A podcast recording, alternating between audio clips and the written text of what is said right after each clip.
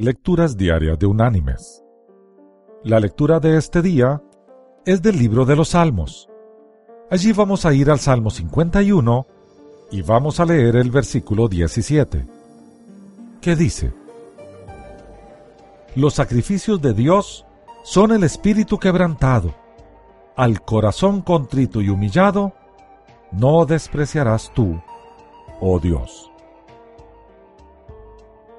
Y la reflexión de este día se llama Pez mariposa y el camarón. Los animales marinos, a diferencia de los terrestres, no pueden por sí mismos limpiarse la piel combatiendo a los parásitos. Por ello acuden a verdaderos centros de limpieza. En cada arrecife hay un rincón donde otros animales se encargan de esa tarea. Cada vez que un pez quiere ser limpiado, se dirige a ese sector y se queda muy quieto. A veces un cambio de color del pez es una clara señal de que espera un servicio. Como ejemplo, sabemos que los hermosos peces mariposa de largo hocico son atendidos por los camarones que se encargan de picotearle los parásitos. En ocasiones estos camarones limpian las heridas de los peces, comiéndose los tejidos muertos y facilitando la cicatrización. La audacia de los camarones llega a tal punto que se les ha visto introducirse en la boca de las morenas para limpiar su interior.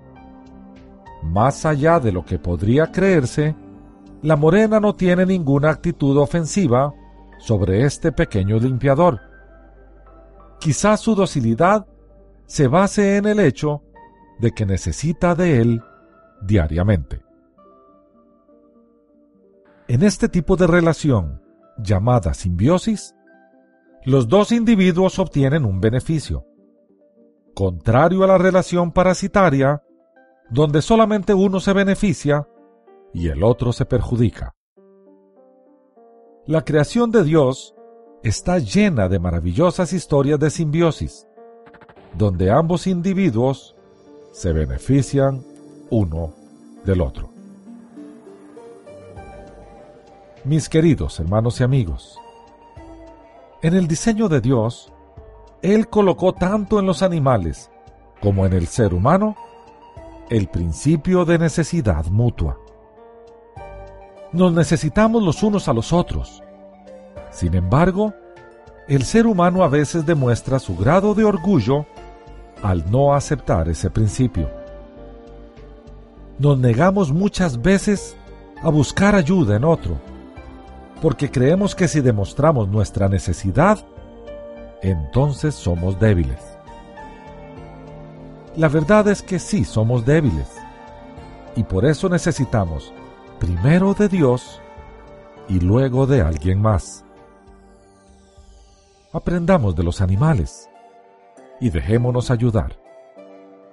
El tonto orgullo impide que vivamos una vida mejor, porque hace que no recurramos a nuestros hermanos y también impide que busquemos a nuestro Señor.